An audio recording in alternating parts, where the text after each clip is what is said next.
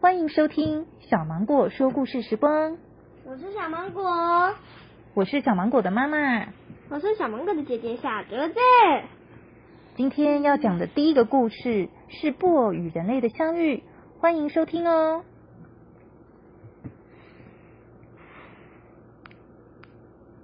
这天，绵绵和往常一样出门去买菜，但到了市场就跟往常不一样了。他看到一个人身穿黑衣，戴着耳机听音乐，抽着烟，很潇洒的样子。绵绵小声的问旁边的卖菜老板，老板，他是谁啊呀、老板惊讶的回答你竟啊然不知道，他是个大名鼎鼎的红山呐、绵绵小心翼翼的走向那庞然大物，也就是个子比自己大很多的人类。毕竟绵绵只是一只小小的布偶。绵绵开口问您就是那个大名鼎鼎的唐山吧？红烧恩，很疑惑的说你是谁？：“绵绵小声的说。”我是虎鲸布偶，喵喵。红烧恩笑了。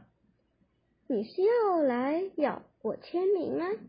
绵绵回答不，我是想和你当朋友。：“这时有两个人影窜了出来。”红烧恩说既然想和我当朋友，就要认识我的表哥和表姐。我的表哥名字叫做杨耀华，表姐是杨，只是杨晴雯。：“绵绵心想，原来唐山也有表哥和表啊姐。红烧恩微微牵动了嘴角。如何？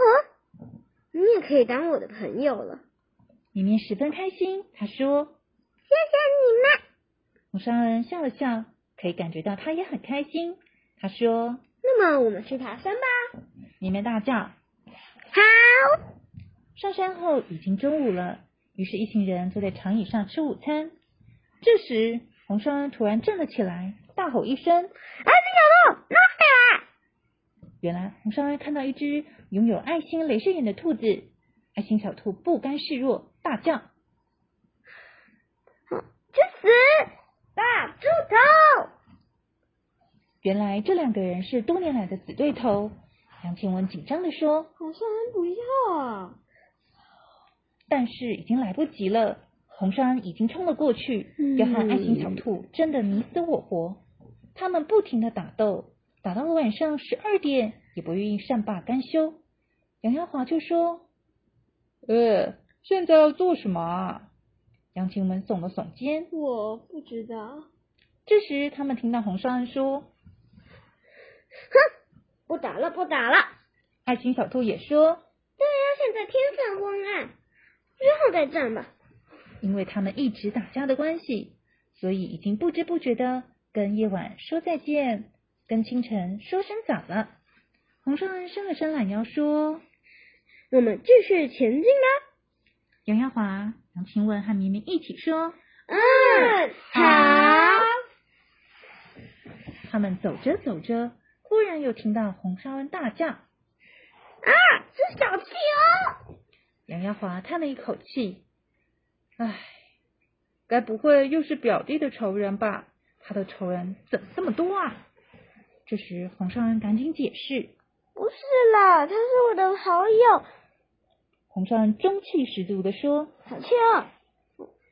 你跟我们一起走吧。：“小企鹅很开心，笑着说。哈，我非常愿意。”上山后，他们来到了红烧恩的家。红烧恩做了他最拿手的烤鱿鱼和烤牛排，招待大家。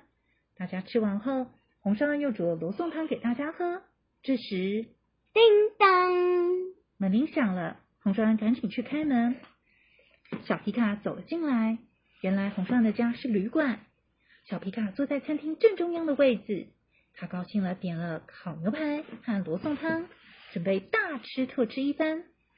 小皮卡吃完东西后，对红烧恩说我想住豪华房，我会付钱的。：“红烧恩笑着说。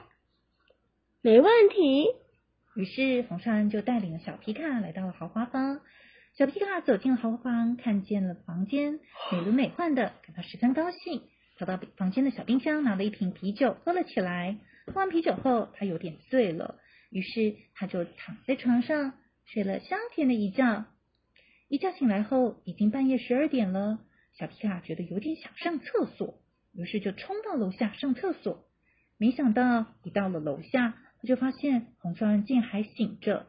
因为小皮卡有点饿了，所以就跟红烧恩买了一碗罗宋汤。隔天。绵绵醒了，走到了旅馆楼下，看到一只黄色的熊。绵绵兴奋的大叫：“小熊哥！”小熊也开心的回：“嗨，绵绵弟！”绵绵问红烧恩：“可以把小皮卡和小熊加入冒险的行列吗？”红烧恩爽快的答应：“当然没问题。”因为他们要去冒险了，所以红烧恩就把旅馆关了起来。大家先准备了冒险要用到的物品。这时，杨晴雯诧异的说：“红山，你也带太多东西了吧？”红山说：“没关系啦。”到了隔天清晨，一行人就出发了。他们走着走着，来到片阴森的森林。小企鹅忐忑不安的说：“嗯，这里好可怕！”这时，突然冒出一个人身影，大家吓得大叫：“哦，好可怕哦！”是谁？不过。只见那个人笑了笑说：“放心，放心我不是鬼。”小企鹅说：“那你是谁？”我是我的林德豪，绰号是林小熊。杨耀华半开玩笑的说：“那么你跟我、我妹妹和红双一样会法术吗？”林德豪先是愣了一下，才说：“我以为世界上会法术的只有我一个，没想到我错了。”原来你们几个也会法术，杨启文得意的说：“当然、啊，不止你，还有更多人会法哦术。”下期待续，感谢收听，拜拜，拜拜，拜拜，大家再见。